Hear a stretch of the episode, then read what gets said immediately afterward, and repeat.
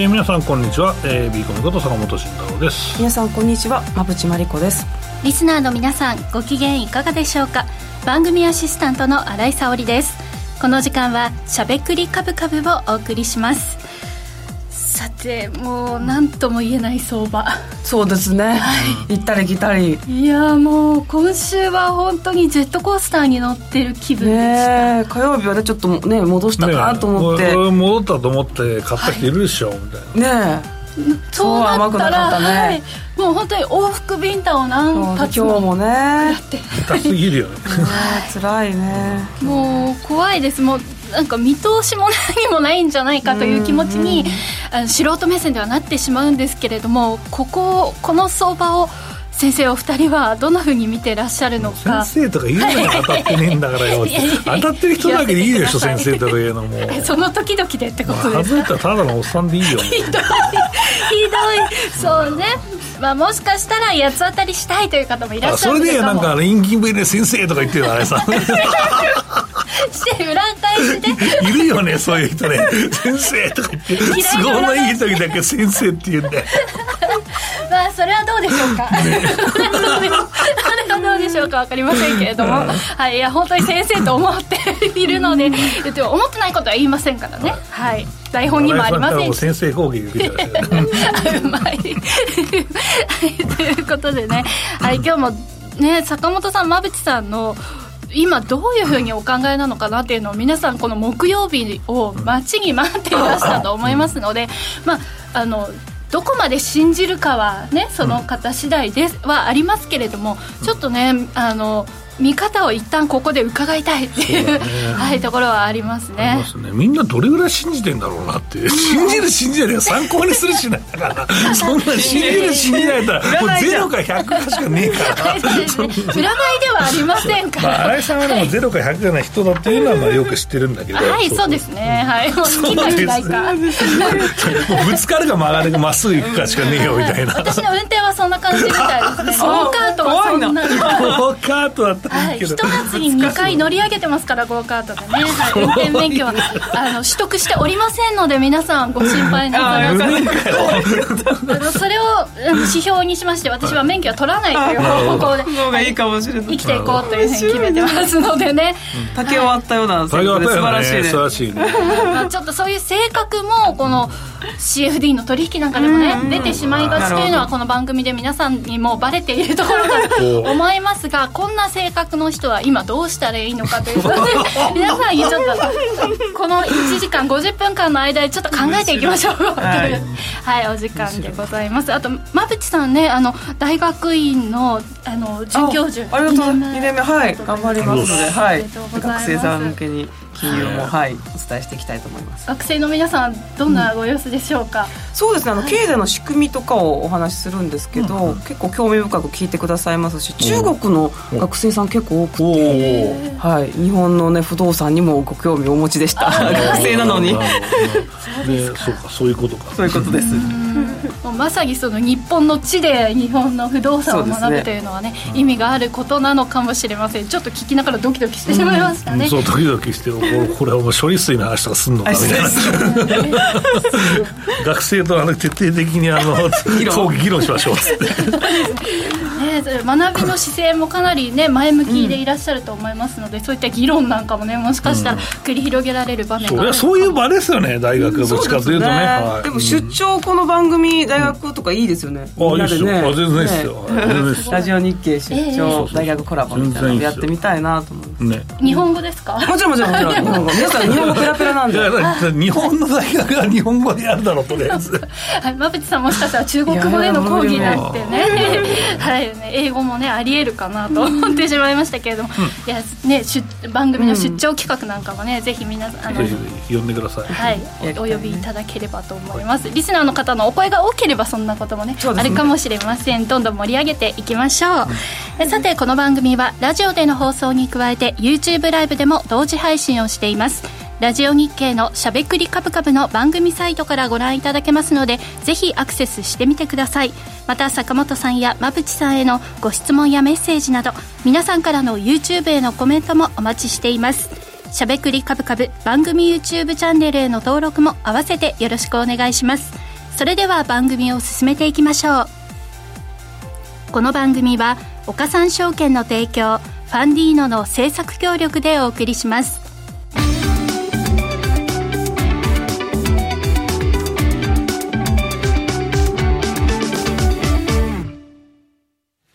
ここからは坂本さん、馬淵さんのお二人に足元の相場環境と今後の展望について伺っていきたいと思います。今日の東京株式市場では日経平均株価は3万1000円台を大幅に割り込み3日ぶりの大幅反落となりました。一時下げ幅700円を超える場面も見られるなど終始弱含んでの推移となりましたがまだまだ厳しい相場が続いている感じではありますけれども、そのあたりの、えー、経緯なども含めてお話しいただきます。よろしくお願いします。よろしくお願いします。えっと、まあそうね、株はなんでこんなになってるんですかっていうと、意外となんでかねっていうところもまあ、ありますよね。円安も進んでるし。ね、もう円安は全く気にしてない感じですね、株式市場はむしろね。まあでも円高になったら下がるんだろうなっていう気もするし、ね、だからもう、とはもうポジションの勝負になっちゃったねっていう感じがしますよね、まあ、グロースはまあ前からそうですけど、うん、うんアメリカの決算がまあ悪かった、グーグルが悪かったグーグル悪かったね。響いた。決算は良かった。けど株価が落ちた、ね、ああれ、グーグルは、まあ、ここそうか、ここの株のとか、ここで言うと、グーグルは、まあ、クラウドの部分の伸びがいまいちだったみたいなね、ね。あれはやっぱり成長のベースとして考えられてるから、逆にマイクロソフトは良かったりとかね、しましたよね。まあ、アメリカのまあ経済指標をまあ見ていくと、まあ、ほとんどもうこの辺りは今、参考にできないような状況で、そうだね、新築住宅販売、これよ、よかったんですね、めちゃくちゃ良かったですね、ここ。だから、高金利にもかかわらず、伸びているって感じなんですけど、ここもまあ無視されるような動きですし、あと今日今晩あの GDP のあの数字が出てくるんですけど、これに先倒しして、コールドマン・サックスのエコノミストとか、いろん。な方々が予想値を出してるんですが、かなりアメリカ経済、強気に見ているようで、もともと3.7%のものを4%に引き上げるような方々がいて、結構強気なんですよね。にもかかわらず、まあ、この株式市場の様子なんで、やっぱりもうほとんどアメリカの10年債の利回りで動きながら、ね、あとまあテック企業の決算の後の株価を見て動いているっていう状況ですよね。そうですね、まずこ住宅が本当にこれ強いなって話。で、ね、アメリカ在住の方とも結構話したりもするんですけど、うん、家足んないよねみたいな、だから安い家がないよねみたいな、だから高すぎて、もう建っても、郊外に建ってた方が安いわみたいな家に住むか、まあ、賃貸で頑張るかみたいな、それから外からむちゃくちゃその、えー、時間かけて通うかみたいな、まあ、そんな状況らしくて。意外と、うん、需要が高い理由もそこなのかなと思いますけどね。ちょっと鈍化するかなと思ったぐらいだったんですけど、うん、伸びてますからね、まあ、とはいえでも75万件だよねって言ったらそうだけど、日本あれ日本って新築住宅着工件数って昔100万とか超えてたよね、確か普通に。そうそうそう。まあ、これちょっとかん、そう、なんだろう、あれが違うかもしれないですけど、調べ方が、まあまあ、そうそう、とかあるんですけど、まあ、うん。で、えー、っとすみません、話がそれちゃったんですけど、うん、まあ、そうですね、うん、GDP も、まあ、うん、これだけ成長があるんだったら、まあ、確かに、うん、金利は上がるよねという、まあ、話ですよね、まあ、まだ実際のところ、この景気がいいから、まあ、金利上げれるよねっていう人たちがいるのかなというところですかね。うん。まあ、今晩ね、発表なんで、それまあ確認しましょうかと、あと個人消費も発表されますし、あとこの表にちょっと入れられなかったんですけど、えーと、PMI か、うん、がすごい強かったんですね、はいはい、アメリカね、ね。50を、まあ、両方、製造業も非製造業も上回ってきているので、すごい、えー、経済指標に関しては強い数字が出揃っているという状況で、FOMC がまたあると。ね、11月あると。PMI はちょっとやばくないっていう感じになってて、弱気派の背中を押すような数字になってましたよね、だからでも意外といいじゃないみたいな、まあ、とこではありますからね。うんでこうしたことを踏まえて、まあ、エコノミストの方々がアメリカ経済どうなるのか3つのシナリオを一応出してくれています。で今の勢いが短命に終わる1つ目、2つ目が、まあ、経済が良すぎて利上げをしなければならない状況、3つ目がインフレを抑えつつ高成長を続けて、まあ、利上げしなくてもいい、まあ、この3つ目をね、私たちずっと目指しているというか、ここから見てるわけなんですけど。まあね、そこ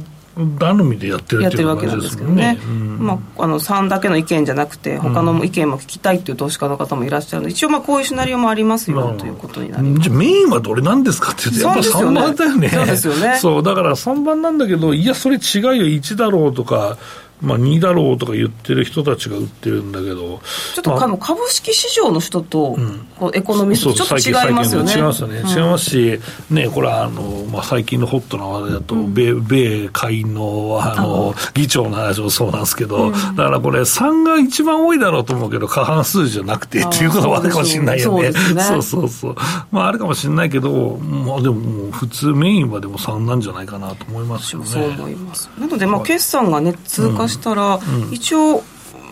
戻ってくるのかな、指数全体もというふうに思ってますけど、ね、そうですね、都合の良いところばっか見ちゃだめだよと書いてるけど、都合の悪いところは、でも意外と悪材料がなくなったっていうことは、その下院の議長が決まったことは意外といいことですよね。そうですよね、まあ、絞られたっていうのもそうだし、あとは、そうね、まあ、決算、でも決算ね、そうだ、まあまあ、後からのところで話せばいいけど、うん、まあ、意外と、社数ベースで見ると意外といいんだよね、うん、予想を超えたところは。うんなんですよ、まあ、上振れしている企業多いわけですね。そうそうそうそう。では、変わって日本の話題お願いします、はいえーと、日本はですねちょっと今回は、えーと、日経平均が結構下がってきているので、うん、騰落レシオ25日のものを持ってきましたと、うん、まあ、ほぼもう80を割れて77あ70ちょっといってるんですかね、うん、でこの騰落レシオが70を割れると、まあ、反発しますというタイミングで結構長い年月取ってもそれ以上下がらない傾向があるので、騰落レシオだけ見ても結構低いところまで落ちてきていると、だけど PR はまだ14倍台だったと思うので、12倍のことを考えると、まあ、3万円割れもあるのかなという、まあ、そんな感じですね。それから、えっと、所信表明演説で、えっと、所得減税に言及したということなんですが、本来やっぱり消費減税のところまで踏み込んでほしかったなというのは、難しいかな。まあ、いや、願いはそうっすよ。うん、だと思うし、まあ、多分上げる作業が面倒くさすぎるから嫌がるんだよね。だからみんなもうサクッと上げるって、はい、分かりました。その代わりいい時下げてくださいねっていうふうにやっとけばいいんだけど、もう上げるのに延期するじゃなんだもう紛糾して、上げたらも価格無事情もむちゃくちゃあって、もう予測しにくいしっていうのが繰り返されてるから、まあ、これ国民が悪いんですよってめっちゃ怒られるかもしれないけど、まあでもまあ抵抗は当然するよね。家計の防衛はするし、まあ、その、本当にいいんですか、上げてとか、あとは、まあ、よくある、その、ムーダーを排除しなさいとか、うん、まあ、あの、いつもこれをなんか、掲示板とか見ると必ず書いてあるんだけど、うん、国会議員の数を減らしなさいとか、減らしても年間数千万円ないですか、一人って思うけど、まあ、キーとミキの話もあるんだけど、それをやらないと、こういう減税とか増税は許さんみたいな人がいて、それはさ、みたいなとこあるんですけど、まあでも、うん、うんまあでも所得減税4万から7万とか、まあ、いろんなことが働いた人が負けっていうあの形でかなりね世論が盛り上がってます。よねこれはあの働働いてて、まあ、非課税世帯ですね、まあ、これ皆さんね専業の投資家このラジオを聞いてる方ね非常に多いと思うんですけど、うん、専業の投資家だったら非常にいいニュースかなと思いますけどね、はい、働くよりはあの株を頑張った方がいいというような方がねたくさんいらっしゃるのかなと思うんですけどね。はい、ね、まあ、うん、でもなんかあの普通に働いて納税をしている新井さんですとか、馬渕さんですとか、うん、まあ、僕もそうですけど、からすると、なんだかもやもやする話だなと思いますけどね。はい。なので、ほとんどもう物価高に、まあ、消化されてるとか、貯金に回るっていう量もあります。貯金に回るどころか、もう普通の生活費に使っちゃうので、株の観点から言うと、小売とか外食なのかな。で GDP に対しての寄与度も、まあ、0.05%ほどあるみたいなんで、まあ、そのあたりかなっていうふうに紐付けて考えたりしてます、旅行とかもあるんじゃないですか、ね、このぐらいの金額だったらね、だからまあただ今回違うのは、一人頭いくらっていう形でもなくって、そう世帯だし、まあ、働いてる人にっていう形、まあ、働いてない人もそうかもだし、まあ、世帯なんで。だからそこの部分はちょっとなんか盛り上がりに欠けるなとか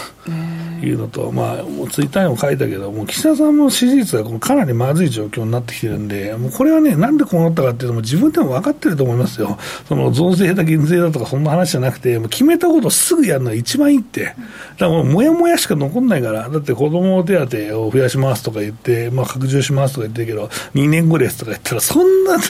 約束もできんやろみたいな話もあるし、まあ政権変わるか分かんないけど、変わんなくても本当に朝令暮改なんかもうゴロゴロしてるわけだから、とりあえずこれは走り出すと減らせないわけですよ、給付は。だから、まず走り出してくださいと。走り出す前に2年回ってんだから、もうじゃあいいやってなるに決まってんじゃないですか。そこはまあ赤字国債出すなりして、もうもうすぐつけて、すぐやるのが絶対いいのに、まあ、それがやれないっていうのはあかんし、やっぱその社会人でも、まあ、仕事をももらって、ね、あのすぐやらないっていうのは、やっぱまずいでしょ。で、それであの金曜日のさ、大体さ、あの17時ぐらいにさ、あのメールボーンって巻いてさ、ばわって書いてさ、お前これ金曜日の17時ぐらいにメール来んなよみたいな人が大体仕事できねえんだよ。もうそれはもうサラリーマンの人みんないるでしょ。これ本当そうだからね。そう。もしかしたら、うんうんってね。うんうんって、いや、いるよ。金曜日の夕方にメール送るやつ大量にいるからね、これ。だったらもっと早く送れよっていう話ですから、もう。でそれと一緒よ、もう岸田さんは。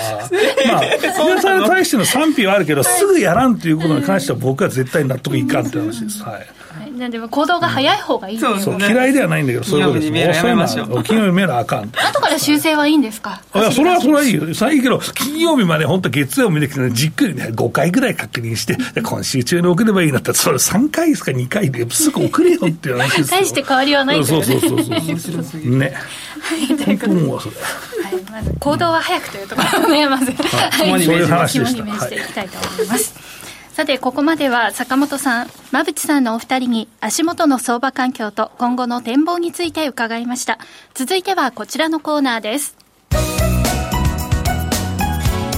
本慎太郎のマーケットアカデミア。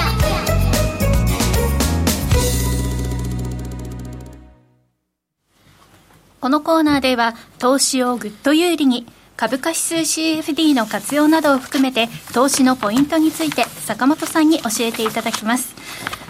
さあもう、はい、落ちるナイフですとか、うん、あとは、うん、走り始めたバスとかをたくさん見たんですけど。お お。新井さんに夢占いの話かな。夢占いで落ちるナイフが出てきたら下がるから勝っちゃいかんみたいな。なんかもう毎朝早朝にそういう夢を見てる気が、するんですけど。バスに乗って、はい、このバス乗ったらいいいいのかなと思ったら、まあ、むっちゃ変なところに行って、そっち行かないでくださいみたいな。方向だったりとか、なんかそういう景色をいろいろ見た1週間でしたね。なるほどね。そこはまあじっくり話していきたいんですけども、さっきの前のコーナーでなんかちょっとハッスルしすぎて、疲れましたね。そうそう。全部出しちゃった。そう、だからもう俺今日株の話するのやめようかなと思ってるんですけど、最近流行ってるワードみたいな。やら返してもらいますよ。いやいやいやいや。っていうかね、あれさん、これね、あれなんですよ。あの、株の話したくないなって言うけど、いや、このコーナーは CFD のコーナーですからね。株の話してもしょうがないんですよっていう、まあそういうオチなんだけどさ。イコールではいやいや、違う違う。違う株式、まあ株式と CFD の違いですよ。違いますね。えじゃあ違いは何ですか？違いは何ですか？クイズ。クイズ？ちょっと雑な3択じゃないクイズにしよう。もう難易度上げよう。え CF では指数の取引あそうです。正解正解。はい正解。はい次行きましょう。はいではお話をお願いします。はいそうですね。はい、えー、ということで CFD の話をしたいなと思うんですけど。指数の、ね、話をしたいと思うんですけど。まあでもまあ予想としては 3, 3万1000の買いという話で、で、まあ、その後すぐ上がって、あこんなん買ってすぐ上がるのとかってもう珍しいよねとかいう話をしていて、で、じゃあどうするんですかっていうところで、まあ、その皆さんのその選択ですよね、まあ、こうした、こういう考え方もありますよっていう話をしてきて、まあ、えー、ちょうど一番高いとこかな、最近の。まあ、高いとこでは半分売ればっていう、まあ、アドバイスもしたし、えー、っと、まあ、この前、3万1000円に戻りそうになった時、戻った時、買うんですかと。で、買ってしまうと、えーまあ、どうするかということで、買ってしまうと抜けるかもしれないよと、はい、いう話なんで、3万円ぐらいまで耐えれる人だったら3万1000円で買えばみたいな話をね、まあ、したんだよねと、えー、いう話ですね。はい。で、えー、っと、まあそんな感じでございます。で、えー、まあ今の相場って水準ってどうなんですかっていう安いんですか高いんですかっていうと、まあ、馬渕さんの PR14 番台の話もあったと思うんですけど、安いとは思うよ、それは。うん。だってこれから情報修正がある予定になってるからね、日本株は。だからひょっとしたら13倍台に突入してるかもしれない。この11月15日のこの水準は。うん。うん、だそう考えると、まあ、いや、そろそろかなっていうふうな、その会話できるかなと思いますけどね。で、まあ、意外と本当に、なんだろう。うん、崩れるの早いよねっていうか、そのまあ、意外と止まんないよねっていうのもあるんで、その銘柄とかもなかなかその、うん、相場に影響されるような銘柄っていうのもね、まあ、手書きにくいし、いいですよって言いづらいんで、まあ、めっちゃ面白くない銘柄ばっかりこの半年ぐらい話してきて、僕もなんか本当面白くない人間だと思われちゃうんじゃないかなと思ってたんですけど、そうそうそう、本当にグロスとかをね、その話してね、で、めっちゃグロスやべえなみたいなのもね、その個人投資家の株の楽しみだっていうのは分かってはいるんですけど、まあ、やっぱりそこは、まあ、ずっと言ってる通り、グロスよりプライムの上の方方の銘柄の方が、その業績の回復がやっぱりいいですよねと、えいう話だったので、まあ、業績の回復がいいというか、もう業績が伸びているところにやっぱお金が集まるので、やっぱりグロスよりプライムが上がった理由っていうのはそこだよねっていう話をましてたんですよ。うん、だから、そう考えたら、まあ、ある程度その、まあ、味が相場が高いところは安定してるわけだから、まあ、日経平均も安定してもいいんじゃないっていう、まあ、オチなわけですよと、うん、えー、いうことですね。まあ、それ以外に、まあ、外部環境でいろんな問題がまあ出てきて、まあ、そうね、米国が結構いろんなね、えー、不安と、あとはまあ中東情勢含めて、えー、新しいのが出てきたから、それを若干株価に織り込んだし、うんまあ、一番でもでかいのは、やっぱりその馬内さんも言ったように、金利が上昇することによる、そのまあ、景気悪化懸念ですよね、まあ、この織り込みがずっと今やってるところじゃないかなと思ってます。で、まあ、これも繰り返しというか、ずっと同じこと言ってるので、去年の年末までがその動きだったから、まあ、それをまた再現してるんだと思うんですよね。うん、だからこれは、まあ、そのある一定ね、えー、まあ、落ち着いて、やっぱり経済の強さと業績の強さが確認できれば、また買ってくるよねっていう話なんで、まあ、どこまで耐えるか、どこで買うかっていうのが、まあ、意外と、その年、度末ぐらいまでのね、えー、戦略になるんじゃないかなと思ってます。で、まあ、新しく最近の流れとして、えー、トピックに付け加えたいのが、ドル円の動きですよね。はい。まあ、150.5ぐらいまで、ね、はい。で、今、うろうろしてるんですけど、うんと、一瞬ね、150円割れまで行ってて、で、えー、と僕はちょっと生でやってるんで確認がまあできてないんですけど、まあ、コメントではね、えー、YCC の修正観測かなみたいな人が、まあ、いたりしててね、まあ、意外とポラティリティが高い動きなんだけど、まあ、介入だったらこんな盛り方しないかな、前回のパターンだったらね、はい、じゃあ次どこで介入あるんですか？って、どこまでドル円行くんですか？っていうと、うん分からんでも、前回だったら145円ぐらいで介入して150円ちょいまでいったから、まあ、そのパターンで考えると、150円ぐらいで介入したから155円ぐらいまで行った時で本気でやるのかなとか思ったり、うん、まあ前例投資の考え方だとそうかなとは思うしっていうのがまあ現状なんですけど、まあただ、日米金利差の部分で考えると、普通2年でも見るのが普通じゃないですか。うん、まああんまり動いてないけど、僕意外と2年のその、えー、金利動向と、まあ、日米金利差と、えー、10年の日米金利差を意外とこう比べてみると、10年の方がね、意外とこの2年ぐらいぴったりこう合ってるんですよ、上下が。うん、なので、意外と10年の方が相場を織り込んでるから、僕は、まあ、どれ見るときの日米金利差は10年米米の10年と日曜10年見てるんだけど、まあ、そう考えると意外と日本もまあこれから10年というのは好意安定すると思うし、まあ、さらに金利上がるかもしれないし、米国がまあ利上げ打ちのめ利下げになるんだったら、そこはえーくっついてくるわけだから、まあ、さはまあ、差が狭くなってくるわけだから、そうなると円高方向だよねって考えると、いや、まあ、そろそろ、そろそろその、次の介入が入る前ぐらいのショートが一番なんか短期的にはね、取れるんじゃないかな。短期っていうか、まあ、数ヶ月のトレードの中では一番取れる場所じゃないかなと思って見てはいるんですけど、まあ、逆にここからまた加速してしまうと、逆にまた、輸出企業のそのいろんなそのアジャストが生産面、輸入面、まあ、資材と生産のアジャストをしなきゃいけなくなっちゃうんで、あのシナリオ通りにならないかもしれないから株価下がってるっていうのはあるかもしれないっていう、まあ、そういうまあ推測と、まあ、今までのパターンをもとにお話しさせていただいたんですけど、まあ、意外とあと5円が上がるとやばいかもしれないなとちょっと思っていると。うん、日銀としてはだからもうもうもう出口だと向こうが、うん、そうそうそろそろ転換してくれたらこっちが何もお金使わなくても待ってりゃいいやみたいな。縮小するのにいいって思ってて待ってるんでしょうね。なかなかそうはうまくいかないですね。うん。からこれ以上加速したらやっぱりちょっと修正を次の日銀でしない、ねまた言及しないといけないかもしれないから要注意ですね、次の日銀は、まあ、ただでも、1%で待ってるよっつって、あ煽るのもいいよね。めっちゃ、めっちゃそんなこと。10年債を、めっちゃその、売ってる人たちに、お1%で待ってるからっつって。言うとかっこいいなと思うんだけど、お前ら1%までこれっかっつって。で、で来ようとしたら、じゃあ1.5にしようみたいな話になって。そうまあでも10年債の金利って結構その住宅ローンで結構密接なんでねでね。人に関してはね意外とあの嫌な話題だと思うんですけど。そうそう。でも借り入れって考えると5年とかで借りてるとか大体まあ不動産とか鉄道とか平均の借り入れ年数長いんだけど、まあそうじゃないところは、まあ、意外と5年ぐらいでつないでいくの3年5年とかでつな7年かなってもつないでいくのが基本なんで、まあそう考えたらまあ別にこの10年の金利上がっても条件撤廃してもそんなに影響ないのかなと僕は思いますけど。うん怖いででもねいやでもまあめっちゃあれスティープするかもしれないよ。だから1.5までボンっていったら、ひょっとしたら、まあ、2は僕も債券のブセクションにいた頃から見たことないんだよ。で2を超える社債は鋭角でも見たことあるけど、2のえ10年債の新発とかはな,、ないのよ。うんまあ、そこはまあいいかないかなとは思うけどね。だから今日とか不動産が難聴でしたから、ね、そうですね、そこはやっぱ長い資金を借りてるんで、まあ、ただね、ずっとそうなるかっていう話もありますけどね。はい。日銀はいつまでにこう、ね、収まったらいいなぐらいに思ってるいやでも一応、日銀が動き出すのは、もうなんか、今年の末か来年かみたいな話を、まあ、レポート出してる人いますけど、短期の話ですね。短期の話なんですけど、まあ、あの引き締め方向に舵を切るというやつですね。はい。それまでにちょっとなんとかなってくれたらいいな、みたいな、ね、マイナス金利ぐらいは撤廃、撤廃というか、まあね、是正するのかなと思いますけどね。うん、なかなか難しい。で、最後は、えっと、アメリカの決算をちょっとおさらいしたいなと思うんですけど、えっと、こちらが、えっと、6ページですね。はい。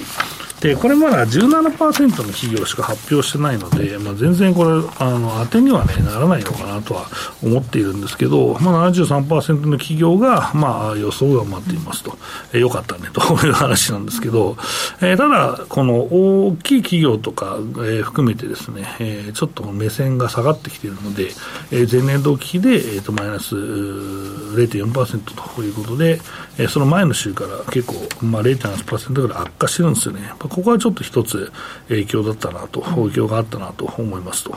えー、いうことです。で、あとは、そうですね、まあ、えっ、ー、と、まあ、それに伴って4級とか、あその、今年来年の部分が下がっているというのがあるんですけど、直近ね、だいたい25%ぐらいの銘柄が発表されてて、えー、一株利益を上回る会社が多くて、80%以上の会社がね、えー、一株利益を上回ってるんですよね。だから非常にそこはまあポジティブではあるんだけど、ただ大所が悪いから伸びきれないというのが現状ですかね。はい、そうです。テック企業に引っ張られましたね。うん、そうですね。まあ時価総額もね、大松さんおっしゃるとあれですけど、引っ張られてる部分があるんで、まあそこは何とも言えない部分はあるんですけど、でもまあ、うん、引っ張られてるのは確かですよね。だからまあただ全部出ないとここは分かんない部分はあるので、でね、まあもう少し見守ってもいいのかなというのと、あとは時給面では、えー、っと、この投資家率売買動向で、えー、外国人投資家が、まあ、一応売り越しですね、はい、あの株式現物は売り越しているというところですね。はい。でまとめますと、はい、えーとまあ、ここの CFD なんですけど、まあうん、まあ、3万円ぐらいまで見ようよっていうポジションなんで見ますか、とりあえず。はい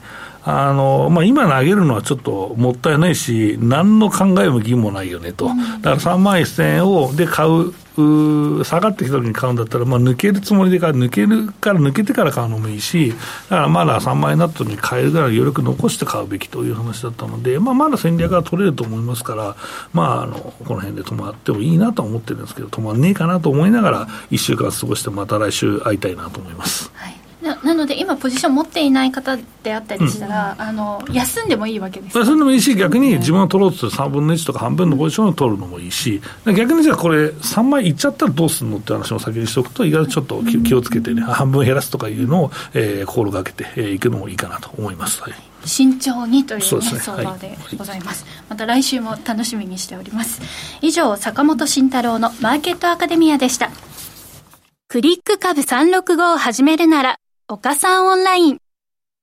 クリック株365は日経225やニューヨークダウ、ナスダック100などの株価指数や金、原油などの ETF を数千円の少額からほぼ24時間、祝日も取引できる金融商品です。この度、米国小型株価指数のラッセル2000や銀 ETF、プラチナ ETF の3商品が新たに上場しました。さらに注目が集まるクリック株365を岡さんオンラインで始めてみませんか？岡さんオンラインでは新たにクリック株365講座を開設されたお客様を対象に最大5万円のキャッシュバックを実施中です。詳細は番組ウェブサイトのバナーから。岡さんオンラインは岡さん証券株式会社の事業部門の一つです。当社が取り扱う商品等には価格変動等により元本損失、元本超過損が生じる恐れがあります。投資にあたっては契約締結前交付書面等を必ずお読みください。金融商品取引業者関東財務局長金賞第53号岡三証券株式会社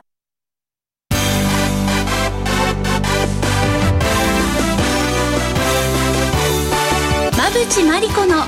10分で教えてベンチャー社長。このコーナーではこれからの日本で活躍を期待される起業家ベンチャー企業の社長に焦点を当てていきます。これからの成長企業のキーワードが分かれば投資の視点としてもきっと役立つはずです。今日は株式投資型クラウドファンディング最大手のファンディーノで紹介しているベンチャー企業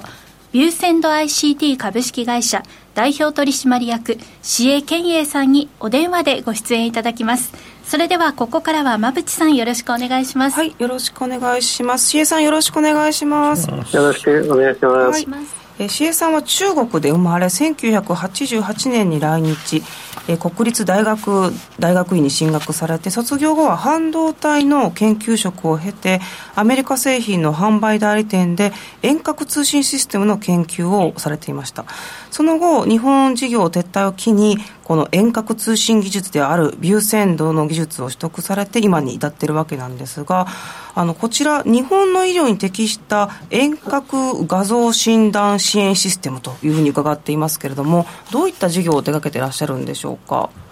はい。ありがとうございます。え弊社はですねあの遠隔画像診断支援サービスっていうことをしていまして、まあ、病院と病院を連携して遠隔画像診断のサポートをしています、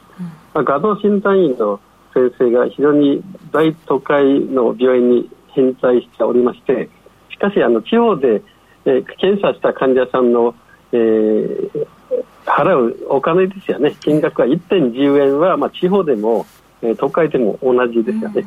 まあ、弊社が推薦する病院と病院を連携する遠隔画像診断はその医療機関が主体で特営しておりまして、まあ、独営の先生を、まあ、都会の先生と地方の先生をシェアしてるっていうような感じですよね。つまり地方の患者さんの検査した画像をがあの画像機関病院の先生が迅速に診断してもらってますよね。まあ、それを、まあ、医師不足をしている医療機関にも、えー、診療報酬の加算がつくっていうような遠隔画像診断支援サービスです、うん、医師不足の地域にも、まあ、医療を提供できるということなんですが坂本さんいかがでしょうこちら、えー、非常に面白いサービスだなと思うんですけど、うん、えっとまあ、設立の経緯はどんな感じだったんでしょうか？そうですね。あの、えー、米国で開発した非常にセキュアな通信システムを、えー、買収してそれをベースにしてですね、えー、国立がん研究センターと遠隔画像診断支援システムを、まあ、共同研究開発したものです。今現在はどのようなところで導入されているんでしょうか？そうですね。あのまあ受診側と送信側に分けてまして、まあ受診側は大病院ですね。主に、えー、大病院は近畿大学病院、大阪の北野病院、それから茨城県にある愛牛久愛和総合病院と島内にある池上総合病院と、えー、郡山にある総合南東区病院が受信側の機関病院として導入していただいてまして、まあ、送信側の施設の代表としては国立病院機構の下シーズ病院やあの公務国家公務員共済組合連合会の水風病院など約80施設を導入していただいてます、うん受診側の機関は 5, 5施設。そして送信側の医療機関は80施設とかなり大きいあの多くのところで導入されているわけなんですけれども、実績これまでの実績の件数教えていただけますか？そうですね。約50万床でほとです。ね今実績あります。で御社この技術に関して特許も取得されていらっしゃるんですよね。そうですね。遠隔医療に関する国際特許、まあ、PCT のの形で国際特許を取得していまして、日本やアメリカ中国ベトナムなどで権利を請求しています、うん、そうなるとこういった地域アメリカとか中国ベトナム香港でも事業を展開されていくということになるんでしょうか？そうですね。はい。またこの,、まあ、あのドクターの方々をシェアしていくということで、まあ、課題を解決したいという思いがあるというふうに伺っているんですけれども、まあ、どういう課題を解決されたいんでしょうか？そうですね。やはりあの、えー、日本ですね検査件数が約年間3000万件くらい CTMRI 検査してますけど実際専門医の先生確定するのは3分の1ぐらいしかなくて、うん、やはり困っているところたくさんありまして、えー、基幹病院の大病院の受診側の医療機関の開拓に今、えーまあ、苦労しています。はいこれやっぱりその、まあ、地方でこうドクターが足りないところで診断がつかない場合は、はい、あの病気が見つからないみたいなケースも多いんでしょうか？そうですね。あの、まあ、検査して1週間、2週間、1か月も待たなきゃいけないというところが多くてこういう ICT を活用するとですね、まあ、迅速的に診断結果が機関病院から返ってくるっていう。やっぱ命を救うところにもかなり、まあ、影響があるというか、まあ、あのサポートされているということなんですよね。そうですね特にあのコロナのような感染症が発生した時は、こう非常に迅速に帰ってくると非常に助かるんですよね、ね地方の病院。で実際、まあ、御社のこのマネタイズはどういう仕組みになってるんでしょうか？そうですねあの厚生労働省の下にあの厚生局があって、まあ、地方の病院も基幹病院も両方厚生局に届け出を出すことによって、まあ、地方の病院、まあ、中小病院の方が、えー、大病院の施設基準を借りて、まあ、稼働診断管理合算が算定できるんですよね。でそこに、まあ、システムの利用料遠隔稼働診断の利用料で弊社の方はえー、基幹病院の代わりに、まあ、集金代行したりとかもしています、で診療報酬は中小病院の方に入ってきて、まあ、大病院の方にまあ分けるっていうような形で、うん、はい、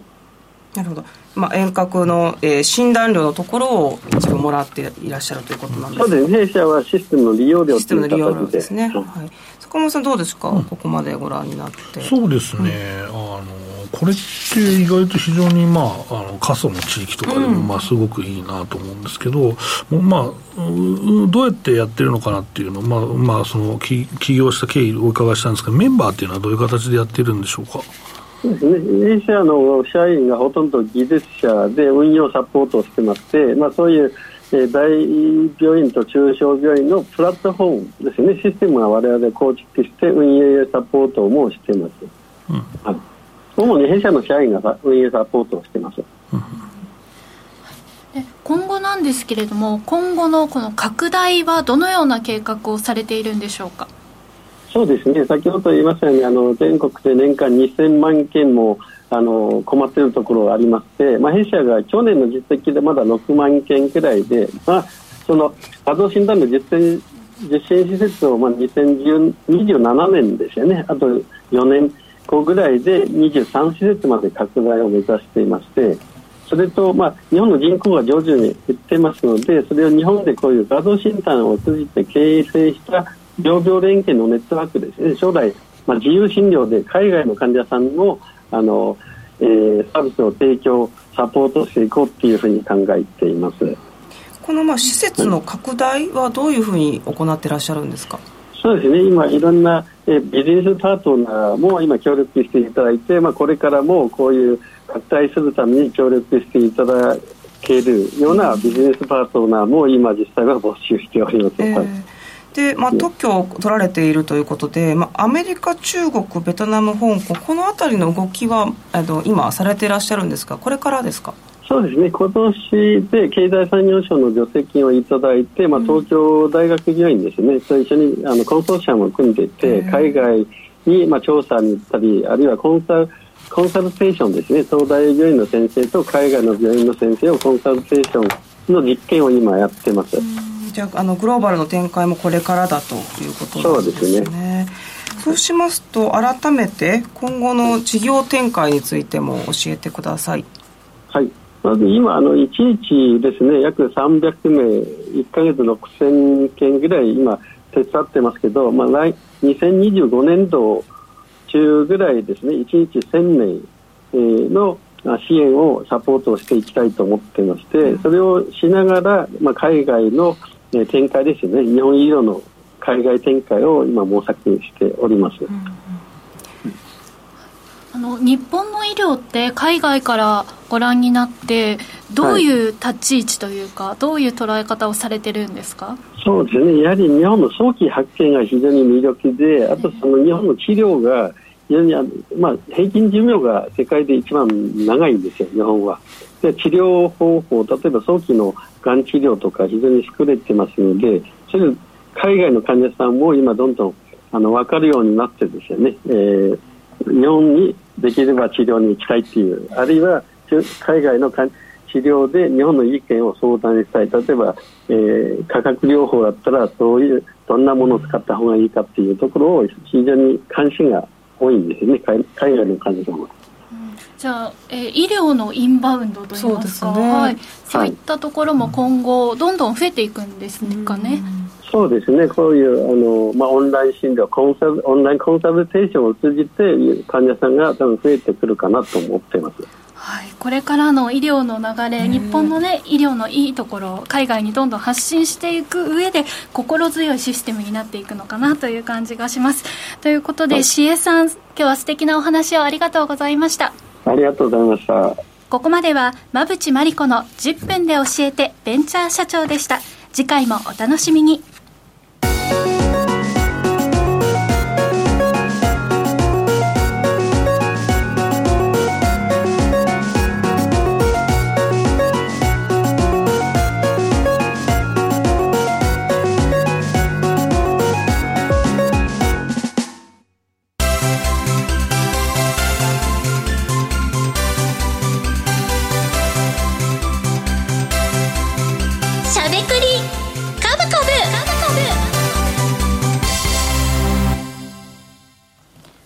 ここからは坂本さん、馬淵さんのお二人が株式投資の肝となる銘柄選別のポイントや注目セクターについてしゃべりまくるしゃべくり株株のコーナーです。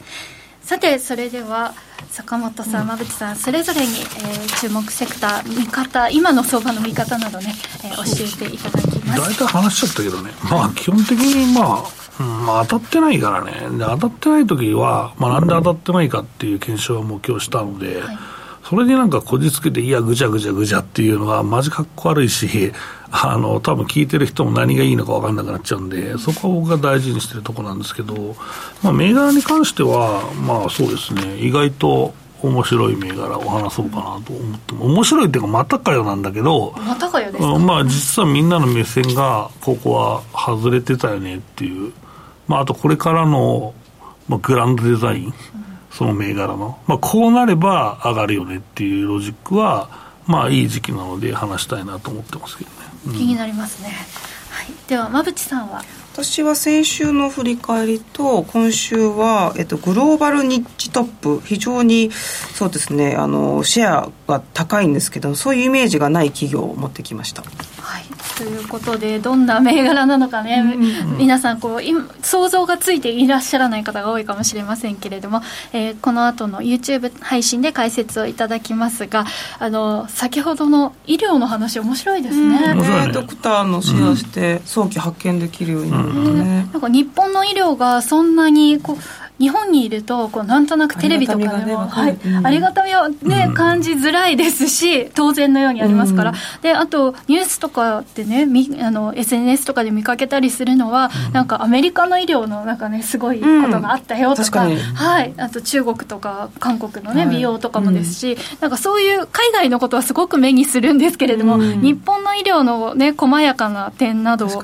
全く意識してなかったなと、私自身あの先ほどあのお話を伺って改めてありがたみを感じたところではあります。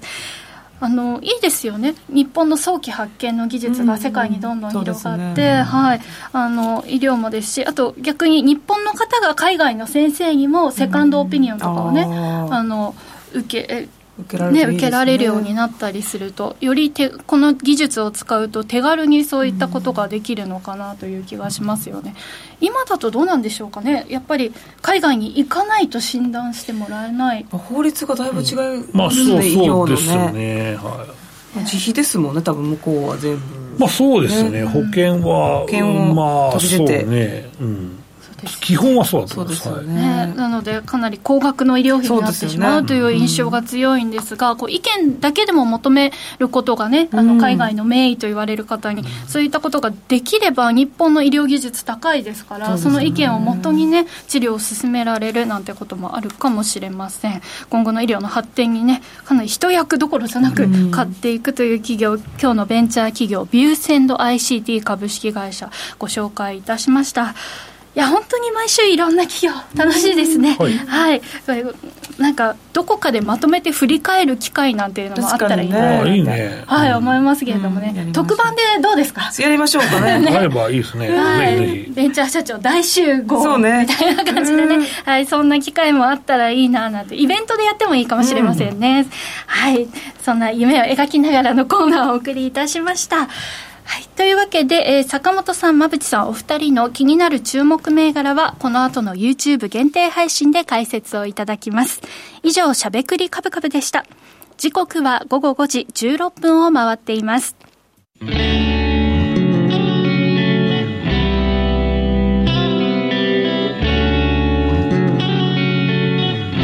しゃべくりカブカブ。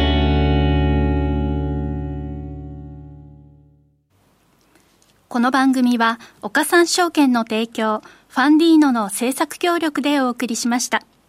株式 FX をはじめ不動産クラウドファンディングなど投資商品はすべて元本が保証されるものではなくリスクを伴うものです。投資の最終決定はご自身の判断で行ってください。さあ、ということで今週もあっという間にお別れの時間が近づいてまいりました。えこの番組ではリスナーの皆さんからのご質問やコメントをお待ちしております。さあ、コメントなんですけれども、先ほど、あの、坂本さんからのクイズありましたね。で、あの、指数の取引ですとね、私答えたんですけども、あの、株と個別株の取引と CFD 取引何が違うでしょうかという、えー質問で、私は指数の取引ですと答えたんですが、えーコメントでですね証拠金取引というところじゃなかったでしょうか、まあという、指数は指数なんだけど、まあまあまあ。うんということでおそらくあのこのチャットにいただいたコメントの方がドストライクの答え、はい、正解をいただきましてありがとうございます。さあね。もしかするとこの番組を聞き始めてからこの、しねまあ、CFD はなんか殺金決済の取引だよねっていうと分かりやすいかな。あ殺金 うん決済決済方法の違いというところでした、結構難しい質問急にですね、坂本さんもねはい。はい、ありがとうございます。時折クイズコーナー皆さんに好評とのことですのでまたお待ちしております。はい、楽しみに答えていきたいなと思います。えしゃべくりカブカブラジオの前の皆さんとはそろそろお別れのお時間です。また来週お耳にかかりましょう。この後は YouTube ライブでの延長配信です。引き続きお楽しみください。